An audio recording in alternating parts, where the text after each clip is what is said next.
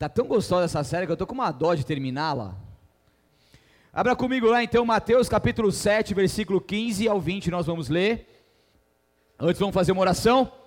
Senhor Deus eterno Pai, nós te louvamos e te agradecemos por essa oportunidade que temos de estarmos aqui reunidos no teu santo nome, nesse lugar, Senhor, que é a tua casa. Pai querido, nós te pedimos que teu Santo Espírito continue fluindo e realizando os seus propósitos nessa noite. Eu te peço, Senhor, usa-me como instrumento em tuas mãos e que essa palavra seja, Senhor, edificante para cada pessoa que aqui está. Que em nome de Jesus Cristo essa verdade venha a ser pregada e ela possa ser viva, eficaz em cada coração aqui, meu Deus, em nome de Jesus Cristo. É assim que eu te peço, Senhor, e já te agradeço, em nome de Jesus. Amém. Mateus 7, versículo 15, a palavra de Deus diz assim: Tomem cuidado com falsos profetas que vêm disfarçados de ovelhas, mas que na verdade são lobos esfomeados. Vocês o identificarão por seus frutos. É possível colher uvas de espinheiros ou figos de ervas daninhas? Da mesma forma, a árvore boa produz frutos bons e a árvore ruim produz frutos ruins.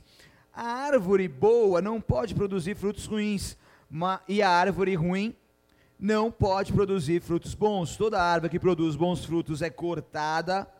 Desculpa, toda árvore que não produz bons frutos é cortada e lançada ao fogo. Portanto, é possível identificar a pessoa por seus frutos. Jesus aqui ele continua com as suas palavras no Sermão do Monte, um sermão rico que nós temos aprendido tantas coisas aqui. E aqui ele vem alertando mais uma vez a igreja sobre os falsos profetas que se levantam em nome de Jesus e também sobre a importância dos frutos.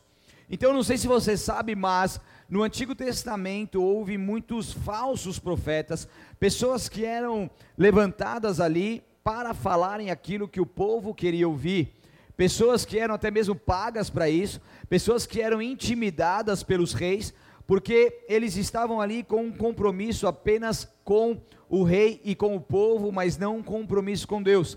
E quando Deus levantava profetas ali, como grandes homens de Deus que marcaram a história da Bíblia Sagrada, e ali esses homens de Deus levantavam para falar a verdade, ó, oh, você, se você vacilar e não se arrepender, vai vir aqui, vocês vão ser levados cativos, isso aqui vai virar uma ruína, você vai perder o seu trono, tal, não sei o que, falando a verdade de Deus como uma exortação.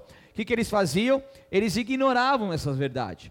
E eles muitas vezes perseguiam esses profetas verdadeiros, porque eles não estavam dispostos a ouvir aquela verdade. Eles queriam, na verdade, ouvir aquilo que os seus profetas estavam falando que era algo que agradava os seus corações. Estão comigo? Então por isso que muitos profetas verdadeiros eram perseguidos e até mortos por falarem a verdade. Então, no Antigo Testamento existiam esses falsos profetas e hoje ainda existem os falsos profetas. Por isso que Jesus ele está nos alertando contra isso e o quanto que nós precisamos nos precaver contra eles. Quem são esses? São pessoas que, em seus ensinamentos, minimizam a Cristo e glorificam a si mesmo, levam um, um evangelho dele próprio, de um egocentrismo, na verdade, não um evangelho com um E maiúsculo, mas o seu próprio evangelho, a sua própria forma de entender o evangelho. As palavras deles soam como religiosas, mas que na verdade são motivadas por dinheiro, por fama e poder, aparentemente parecem homens espirituais, mulheres espirituais, mas na verdade por detrás existe ali toda uma má intenção. Os falsos profetas, eles ensinam o erro e vestidos como ovelhas apresentam-se como cristãos. É a pessoa que quando você olha, você fala: "Nossa, é um cristão, é uma ovelha", mas na verdade ali é um lobo esfomeado vestido de ovelha e Jesus, ele alertando, ele vai falar assim: como que você vai conseguir identificar? A gente vai aprender aqui, mas você vai conseguir identificar pelos frutos. Então, pelo seu zelo em desviar os homens do caminho da salvação, eles os destroem com sua propaganda falsa. Eles são reconhecidos não pela conduta, mas pelo ensino. Ensinam muito bem, mas não vivem aquilo que ensinam são como os hipócritas que Jesus bateu de frente ali por onde ele passava, como um sepulcro caiado, como pessoas que aparentemente eram boas, mas por detrás não viviam aquilo que falavam. Estão comigo ou não? Uma propaganda falsa, então. Eles, eles misturavam, eles misturam continuamente verdades e mentiras, soltam algumas verdades, colocam outras mentiras, manipulando assim o povo para persuadi-los e assim os levar por um caminho que não é de Deus.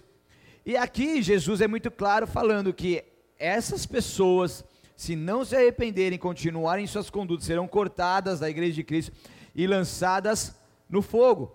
São pessoas que, por enquanto, estão aí, mas haverá uma separação entre o joio e o trigo, e Deus não, poupa, não vai poupar nenhum deles. Então, Jesus está falando, não tomem cuidado então com os falsos profetas.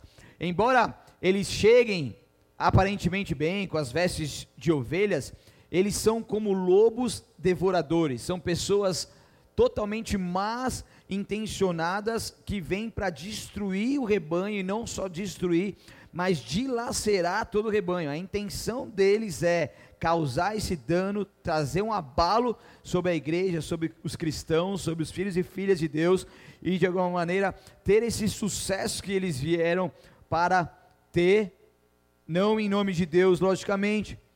Então, como que eles, esses falsos profetas, eles conduzirão, como que eles conduziriam alguém pelo caminho estreito para o céu, se eles mesmos não o conhecem? Como que ele vai levar alguém ao arrependimento e à salvação, se ele mesmo não se arrependeu e não é salvo? Não tem como, é algo que não condiz. Então, nós precisamos tomar cuidado para que essas pessoas não tirem você do caminho estreito e o faça perder aquilo que você já ganhou. Ouça com temor e tremor, para que você não seja enganado por esses falsos profetas, esse vento de doutrina que vem em nosso tempo, onde você vê muitas pessoas que estavam firmes ali e de repente caíram por conta de ouvir algumas palavras desses falsos profetas foram persuadidas por eles e agora estão ali questionando, murmurando, estagnadas, paralisadas, não conseguindo vivenciar tudo aquilo que Deus tem para essas pessoas. Então, quantos que estavam firmes, homens e mulheres cheios da presença de Deus, que tinham a convicção de quem era para o Senhor, filhos e filhas, enxertados na videira, mas a partir do momento que tiveram contato com esses falsos profetas, com esses homens e mulheres que se diziam de Deus, eles foram contaminados. E esse veneno veio e entrou em seus corações. Daí um abismo vai chamando outro abismo, e daí vem um sofisma e vem uma fortaleza em suas mentes aonde eles não conseguem se arrepender dos seus erros e não consegue visualizar o reino de Deus e aquilo que está por detrás das coisas que Deus está alertando. Eles ficam ali apenas limitados naquela visão, enxergando apenas aquilo que esses falsos profetas estão mostrando para eles como uma mentira, e muitos caem nesse engano, por quê? Porque não estão firmes com a palavra de Deus e não estão entendendo o propósito de Deus para a sua vida e através da sua vida. Então vem esse vento de doutrina e abala essas pessoas. E por isso que muitos têm se esfriado, muitos, muitos têm saído, então, do caminho do Evangelho, do caminho de carregar a, a cruz e negar a si mesmo, e, e nós precisamos tomar essa, esse cuidado todos os dias de nossas vidas, porque o inimigo está ao derredor, há uma batalha espiritual acontecendo em todo o tempo para tentar nos desviar e nos tirar do foco, e por isso que nós precisamos estar atentos, amém? Nós precisamos entender o que Deus tem para nós como verdade, não aquilo que o inimigo tem como mentira, e fazer com que isso se torne verdade em nós.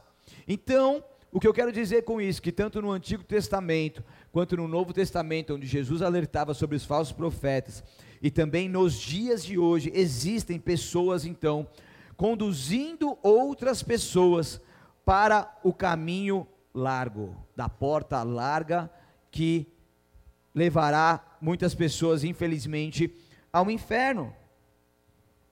Então, a palavra de Deus que é viva e eficaz, que tanto há dois mil anos, proferidas por Jesus, elas também são palavras que nós aplicamos no nosso dia a dia e devemos aplicar para também tomar o cuidado, porque ainda nos dias de hoje, no século 21, existem sim os falsos profetas. Estão comigo? Então, são pessoas que ensinam a andar por um caminho amplo, onde tudo pode, onde é tudo o liberalismo, né? Onde uma graça, uma graça deturpada, onde eles colocam ali uma falsa graça para que não pese na consciência das pessoas que ali pecarem. Então, existe muitas pessoas, muitas pessoas que se dizem igrejas também, que vivem ali e ensinam um caminho amplo. Então eles vêm com uma aparência inocente, eles vêm vestidos de pele de ovelhas, eles chegam de maneira suave, inofensiva, não carregam marcas de má vontade em nada, chegam com essa aparência de pessoa espiritual, mas o que fazem é fruto de um próprio interesse. Tudo que eles fazem tem um interesse próprio por detrás, aonde eles serão sim beneficiados. Eles então implantarão ou que eles vão tentar ali manifestar o reino das trevas. Então, acima de tudo, eles chegam com essa aparência de amor, né? Pessoa tudo muito bonito, muito gostoso, ama todo mundo, tal, que não sei o quê. Tomam todas as dores para o seu próprio bem, não se preocupam com você, mas são extremamente gentis. A pessoa está ali, aparentemente, nossa, está precisando de alguma coisa, tal, que não sei o quê, mas por detrás não está nem aí com você. Fazem longas confissões acerca da própria boa vontade, são lobos em pele de ovelha, são pessoas que conseguem enganar muita gente, por isso que Jesus está nos alertando aqui. São pessoas que conseguem se infiltrar em muitos lugares, mas que na verdade são falsos profetas, são pessoas longe da conduta do cristianismo, são pessoas más intencionadas que querem derrubar os filhos e filhas de Deus, que querem desviá-los do, do caminho, da verdade, da vida. Por isso que Deus, Ele conta comigo e com você, Ele conta com os filhos que estão aqui hoje e para todos sempre, para que possa então realizar os propósitos de Deus nessa terra. Deus conta comigo, com você, como discípulos de Jesus, como seguidores de Cristo. Somos aqueles que morreram para si mesmos para viver uma vida com Cristo, aqueles que são sal do mundo, aqueles que são luz do mundo e sal da terra, aqueles que são usados por ele para indicar o caminho estreito, aqueles que exortam todos até e não se conformam com este mundo, aqueles que mostram para as pessoas o quanto que eles estão indo por um caminho tortuoso que não leva à vida eterna e o quanto que eles têm um compromisso com Deus, não um compromisso com o mundo. Deus ele não espera de nós uma falsa profecia, ou falsos profetas, homens e mulheres com peles de ovelha, mas como lobos. Deus espera de nós um compromisso para com ele. Nós não temos que ficar aqui nessa terra preocupado com fulano, beltrano, preocupado com o que vão dizer, preocupado com o que vão falar, preocupado com a nossa reputação. Nós temos que estar aqui nessa terra preocupados com uma coisa, em adorar a Deus em espírito e em verdade, preocupados em glorificar o nome do Pai, preocupados em assumir e vivenciar um compromisso com ele e não com homens, para que o nome dele seja glorificado. Deus espera isso de nós. Pessoas usadas para Ele, por Ele, para indicar o caminho estreito. É não ir com a maioria, mas entender aonde nós precisamos estar, que é no centro da vontade de Deus. É quando a gente passa a ter um discernimento espiritual. É quando a gente passa a se dedicar a Deus, dedicar a nossa vida, a nossa conduta a Ele, e as coisas espirituais são discernidas espiritualmente. É quando você lida com algum falso profeta, alguma pessoa que começa a mentir, tentando te persuadir, tentando te derrubar, tentando vir com conversinha, tentando difamar, tentando desunir a igreja, tentando fa falar mal do seu pastor, da sua liderança, e você que tem, você tem o discernimento espiritual. Você não é mais um menino, você não é mais uma menina, você não é levado por um vento de doutrina, agora você tem um discernimento. Você fala aí, peraí, isso aqui está me cheirando mal, isso aqui está me soando mal, isso aqui não está certo não. E esse discernimento espiritual te faz dar um bloqueio nisso, dar um não basta nisso e não se contaminar com esse tipo de veneno. Então Deus ele começa a te proteger nesse sentido, ele começa a te, te levar a viver uma maturidade na qual você aplica isso no seu dia a dia, na sua vida. E isso faz toda a diferença. Esse discernimento espiritual, igreja, é algo que nós precisamos ter é algo que vem de Deus, é um discernimento espiritual, é algo divino, é algo do próprio Deus para todos nós. Se você ainda não tem esse discernimento, eu profetizo sobre a sua vida esse discernimento. Você não será enganado, você não será persuadido, você não será contaminado pelo veneno dos falsos profetas, mas você será protegido por Ele e haverá esse discernimento espiritual sobre você, em nome de Jesus.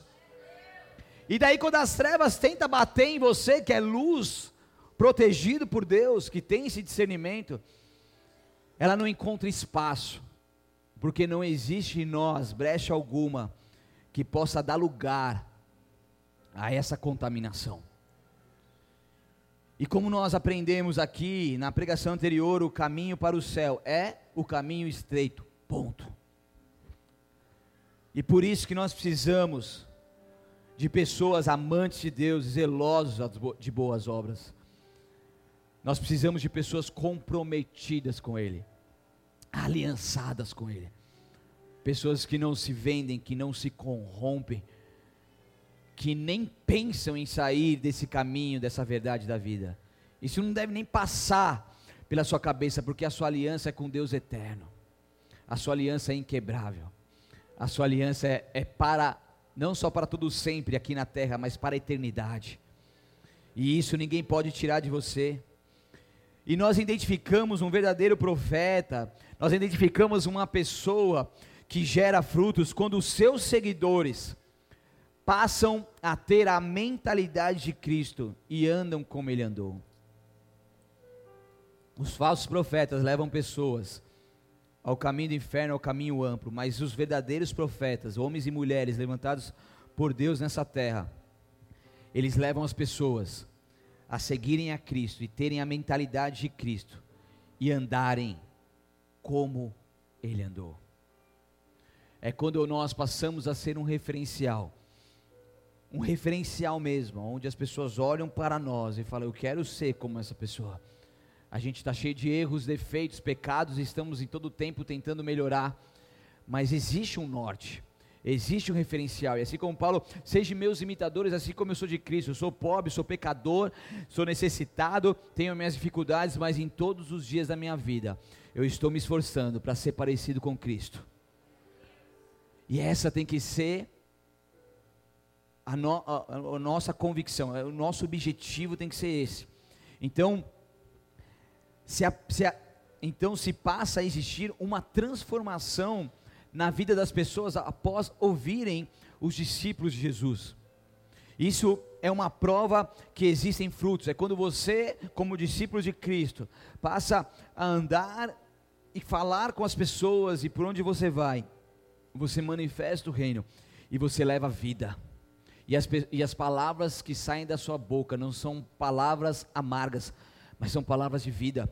E palavra de vida produz vida. Amém? Palavra de vida produz transformação. E o evangelho de Deus, ele é muito simples. Jesus Cristo ele veio pregar um evangelho simples. A gente não precisa de muita coisa. Só o fato de você falar sim algumas palavras, Deus te abençoe, Deus é contigo. Só o fato de você falar, eu posso fazer uma oração por você. E você fizer uma singela oração àquela pessoa, você está falando palavras de vida.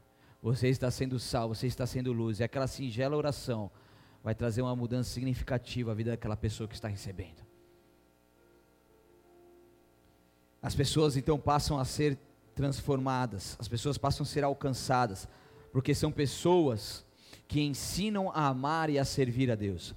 Então nós devemos examinar não apenas as palavras dos mestres, mas também as suas vidas, porque não faz sentido eu subir nesse altar, ensinar tantas coisas, se eu não viver tudo isso que eu estou ensinando. Não adianta você que é líder, você que leva a palavra, você que ajuda outras pessoas, você que está à frente de alguma coisa, não adianta nada, você que é pai, você que é mãe, não adianta nada você ensinar com as suas palavras, mas não ensinar com aquilo que você é.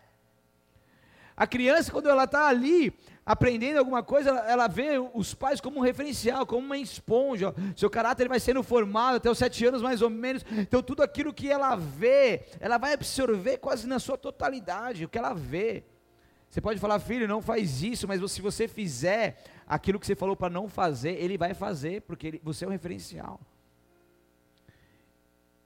Os falsos profetas, eles falam, ensinam algo que eles não vivem, eles pregam que não vivem. Então nós precisamos, primeiramente, permitir que essa verdade corte as nossas vidas.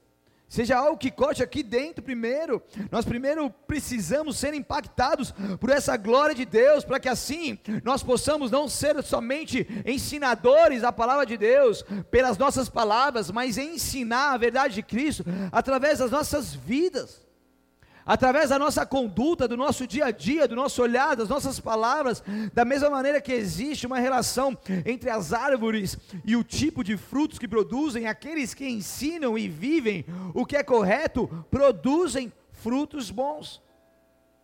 E pelos frutos a gente conhece uma árvore.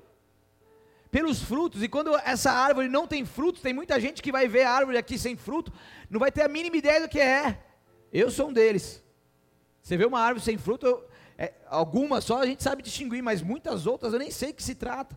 Mas quando você vê o fruto, você, você vê a certeza de que aquela árvore tem aquele fruto, então ela é uma árvore frutífera.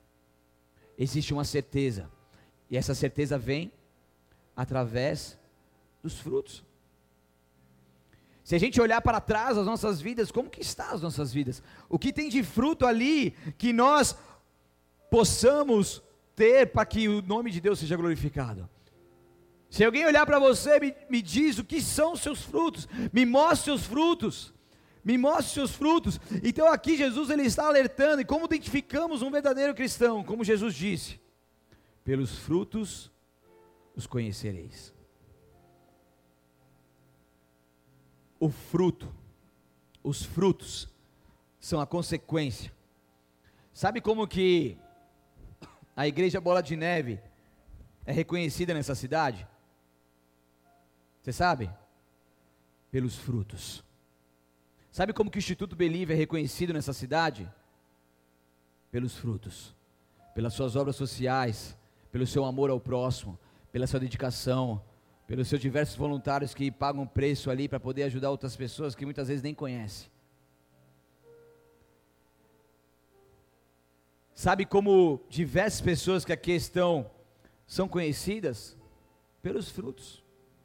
Às vezes eu converso com várias outras pessoas da rua, eu contando as pessoas, falando, ah, não sei quem trabalha comigo, ah, eu conheço não sei quem, não sei quem.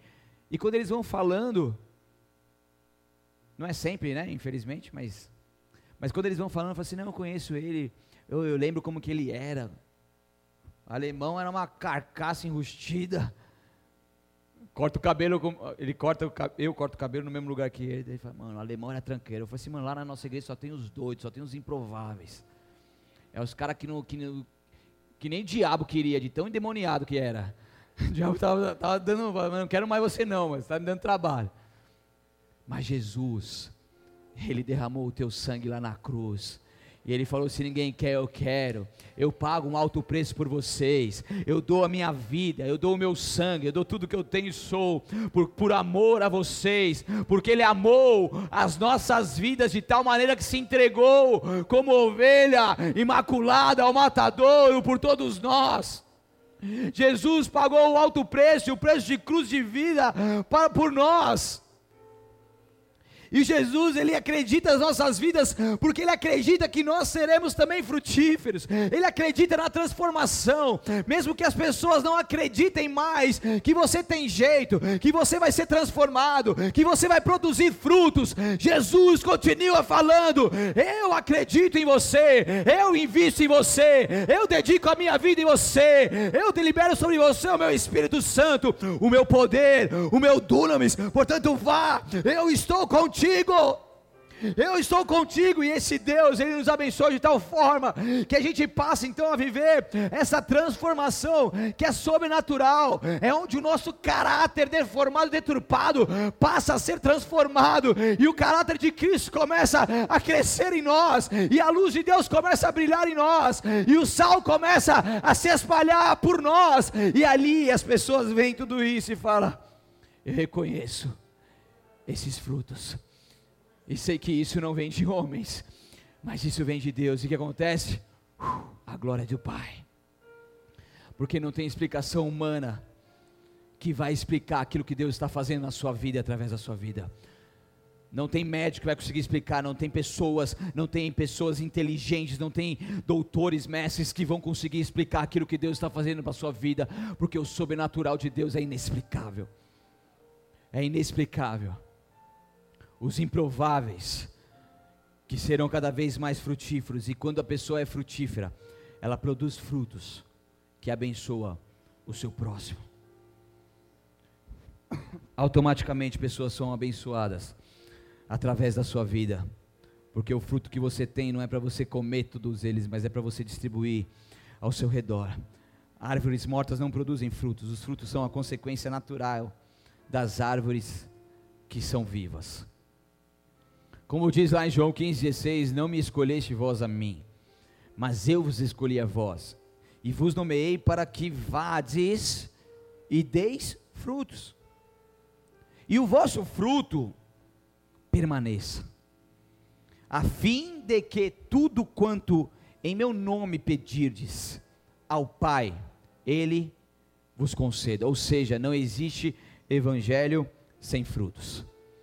Permanecemos firmes, de estação em estação, de ciclo em ciclo, de fé em fé, de glória em glória, de dificuldades a dificuldades, de tédio a tédio, de momentos mais complicados ou não, mas em todo o tempo permanecendo, perseverando, firmes do Senhor, sabendo que Ele está cuidando de todos nós, porque pelos frutos nós seremos conhecidos pelos frutos. Sabe aquela pessoa que fala assim, oh, você conhece fulano de tal? Foi, mano, fulano de tal, cara, é um tranqueiro, o cara tá me devendo, o cara que não sei o que, o cara que não sei o que, o cara fez isso, cara... Já viu isso aí? O cara é conhecido pelos frutos, tanto bons quanto os ruins.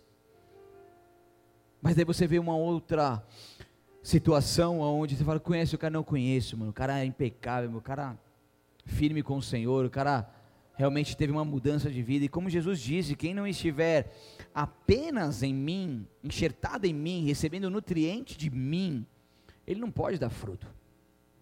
Jesus é o centro das nossas vidas. Nós temos que viver uma vida cristocêntrica. Pessoas enviadas por Deus não produzem frutos esporadicamente, esporadicamente apenas, mas produzem frutos sempre. E Deus chamou para produzir frutos em todas as estações, frutos que permaneçam e frutos que glorificam ao Pai. Porque nisto, nesses frutos, o Pai é glorificado. Então as nossas vidas devem ter frutos, frutos em todas as áreas, na íntegra, no ser inteiro e completo, porque pelos frutos nós seremos reconhecidos, não é fruto só em uma área, mas Deus quer que nós vivamos uma vida abundante onde os frutos se espalham na nossa área financeira, na nossa área emocional, sentimental, na nossa família, no nosso trabalho, na nossa faculdade, nos nossos estudos, frutos que permaneçam. Uma, uma árvore frutífera e bela ali, aonde vários ramos produzem seus frutos, porque fruto é tudo aquilo que as pessoas podem olhar para você e ver que existe, que, que nasceu, que está nascendo, que está crescendo, mas que está lá. Existem frutos. Não dá para as pessoas olhar para nós e ver uma árvore ali toda morta, de galhos secos, descabelada, caindo aos pedaços, porque fruto é o efeito, é o resultado, é o rendimento, ou seja, a consequência. A consequência do que? De uma vida entregue ao altar do Senhor. De uma vida não conformada com este mundo. Somente aqueles que dão fruto podem ser considerados discípulos de Jesus. Só existe Jesus em uma igreja quando ela dá frutos que deis, como Jesus diz, que deis muito fruto, e assim, e assim, sereis meus discípulos. Discípulo que é discípulo, consequentemente, dá fruto. Por quê? Porque é seguidor de Jesus, porque já morreu para si, porque está no centro da vontade de Deus. Consequentemente, os frutos vêm. Porque uma pessoa que não está conformada com este mundo, mas que está ali para agradar o Pai, consequentemente os frutos vêm. Estão comigo ou não? Simples assim. Discípulos são seguidores, então, de Jesus. E para que sejamos seguidores, nós precisamos dar frutos, e logicamente frutos bons. Frutos bons. E a prova de uma pessoa que produz frutos não é o seu exterior, mas sim a sua vida de santidade, a sua palavra que está de acordo com a revelação das Escrituras Sagradas, é aquilo que está aqui dentro, é a glória de dentro, é aquilo que, que, o, que o mundo muitas vezes não pode ver, mas que Deus sabe que está ali, é algo interno. Em Efésios 2,10, não precisa bem disso, pois somos obra-prima de Deus, criados em Cristo Jesus a fim de realizar as boas obras que ele de antemão planejou para nós. Nós somos obra-prima de Deus. Você tem noção do que é isso? Nós somos as meninas dos olhos do Senhor. Ah? Nós somos o melhor de Deus. Nós somos aquilo que Deus, aquelas pessoas que Deus preparou com tanto carinho e que Deus gerou no ventre materno e nos colocou nessa terra como algo que vem dele, com uma preciosidade. Então é impossível ser um cristão que dá bons frutos para Deus se antes nós não tivermos uma experiência real de conversão. É quando a gente cai prostrado diante do altar de Deus e fala: Deus, eu me arrependo dos meus caminhos. Eu sei que tudo aquilo que eu estava fazendo até agora não condiz com a sua vida, Senhor, não condiz com o cristianismo, mas agora eu me arrependo, agora eu me entrego, agora eu me abro, eu me rasgo. Senhor, tudo que eu tenho e sou é teu, me perdoe. E ali é o primeiro passo para que a pessoa verdadeiramente seja um discípulo, que ela está verdadeiramente arrependida dos seus pecados. Abra comigo lá em Mateus, só que capítulo 9 agora, rapidamente. Mateus 9, versículo 12 ao 13. Posso ler? Dois améns. Mateus 9, versículo 12, vou ler uma versão King James, que diz assim: Jesus, porém, ouvindo isso, disse-lhe: Os sãos não têm necessidade de médico, mas sim os que estão enfermos, e depois e aprender o que, e aprender o que significa isso. Entenda, compreenda, viva o que significa isso. Eu quero misericórdia, não sacrifício, porque eu não vim para chamar os justos, mas os pecadores a quê? Ao arrependimento. Eu vim chamar os pecadores à conversão. Eu vim chamar os pecadores a um novo nascimento, a uma experiência incrível comigo e sobrenatural, ao ponto deles verdadeiramente viverem uma nova vida comigo, ao ponto deles morrerem e começarem uma nova vida comigo, um novo nascimento, uma nova criatura. Então Deus ele fala isso sobre nós ele veio para chamar os ju, não os justos, mas os pecadores ao arrependimento. Esse é o chamado de Deus. Todos nós somos pecadores, carecemos da graça de Deus. Mas Deus está falando: ei, se você tem pecado, assim como nós todos pecamos, venha, porque existe um Deus que perdoa os seus pecados. Existe um Deus que está te chamando ao arrependimento, está te chamando a uma conversão verdadeira, está te chamando para que as escamas dos seus olhos sejam retiradas e haja uma conexão conexão com o Pai e seu espírito seja fortalecido nele, para que você viva essa conexão e esse fluir sobrenatural que vem dele. Ele nos chama também para viver uma vida de santificação, para que a gente produza fruto, ou seja, é o estar inconformado com este mundo em todo o tempo, trabalhando para a eliminação do pecado dentro de nós. Em 1 João 3,9 diz: Todo aquele que é nascido de Deus não se dedica à prática do pecado, ele não tem o seu prazer no pecado, ele não sai da sua casa decidido a pecar e a praticar o pecado, porquanto a semente de Deus permanece nele, permanece nele, e ele não pode continuar no pecado, pois é nascido de Deus, a semente de Deus está em nós, e essa semente vai fazer com que nós, que somos nascidos de Deus, não venhamos nos dobrar a outro Senhor, não venhamos nos dobrar ao mundanismo e ao pecado, mas que venhamos ficar firmes com o Senhor, porque nós somos nascidos de Deus. Nós somos nascidos de Deus. E aqueles que entendem isso, o que, que, eles fazem? Eles passam a pegar a palavra de Deus, eles passam a ler a palavra de Deus, eles passam a meditar na palavra de Deus e, logicamente, aplicá-la. Aplicá-la em sua vida, porque a palavra viva e eficaz. Josué 1,8 diz: Este livro da lei não se apartará da tua boca, mas nele meditarás dia e noite a fim de que possas observar e fazer de acordo com tudo o que nele está escrito, porque então farás próspero o teu caminho e serás bem sucedido. É a palavra de Deus que é viva, eficaz, é, é algo que tem que ser uma prática nossa de ler, meditar e aplicar. E quando a gente entende isso, isso vem como uma poda em nós, é algo que vai nos limpando. É quando você lê a palavra e assim, poxa, isso aqui falou comigo, e o negócio começa a mexer, começa a remoer, e você começa a aplicar aquilo lá, porque aquilo vem como uma força sobrenatural mesmo, para retirar tudo aquilo que não pertence à vontade de Deus, e a poda vem, e o crescimento ele aumenta cada vez mais.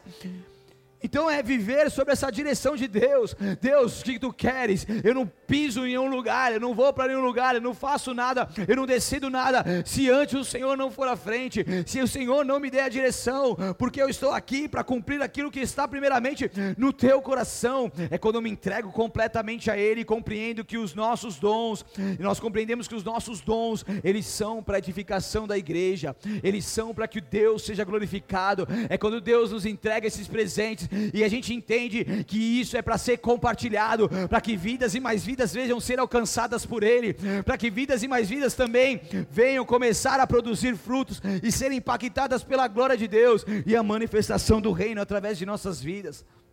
É quando nós compreendemos que pertencemos inteiramente a Deus e vivemos para a glória dEle. Em tudo que fazemos, falamos e agimos, nós fazemos isso para que o Deus seja glorificado. Para que Deus seja glorificado. Se não entendermos que agora todo o nosso ser é propriedade exclusiva de Deus, que o nosso corpo é templo do Espírito Santo, jamais nós podemos ser discípulos que dão frutos essa entrega completa. Essa entrega completa, nós não podemos ser negligentes. Nós precisamos então entender o nosso compromisso para que venhamos também dar frutos e sermos reconhecidos por esses bons frutos. Por isso nós precisamos ser fervorosos no espírito. Nós precisamos servir ao nosso Senhor com excelência, nós, possamos, nós precisamos nos dedicar totalmente a Ele, precisa borbulhar no seu coração, precisa queimar no seu coração, uma vontade, uma vontade, uma vontade que você faça aquilo que é a vontade de Deus, uma vontade de realmente viver o Evangelho de Cristo algo que não venha te deixar sossegado, enquanto você não estiver vivendo aquilo que Deus tem para você, e através de você, precisa queimar no seu coração essa vontade de ser cada vez mais uma pessoa melhor, precisa queimar no seu coração essa vontade de se acertar, de se alinhar, e ver tudo aquilo que está te retirando sem da vontade, te impedindo de dar frutos, para que assim nós não venhamos ser persuadidos por falsos profetas, e também venhamos ser pessoas que dão bons frutos e são reconhecidos por isso. Que o Espírito Santo de Deus repouse sobre nós e que todos reconheçam que Deus está acima de nós e nos enviou para cumprirmos propósito nessa terra. Então vocês farão de fato a obra de evangelista e proverão plenamente o seu ministério. Então a palavra de Deus em sua boca será como um martelo que despedaça as rochas. Sabe por quê? Porque pelos seus frutos bons. Em nome de Jesus, vocês serão reconhecidos. Feche seu olho, abaixe sua cabeça.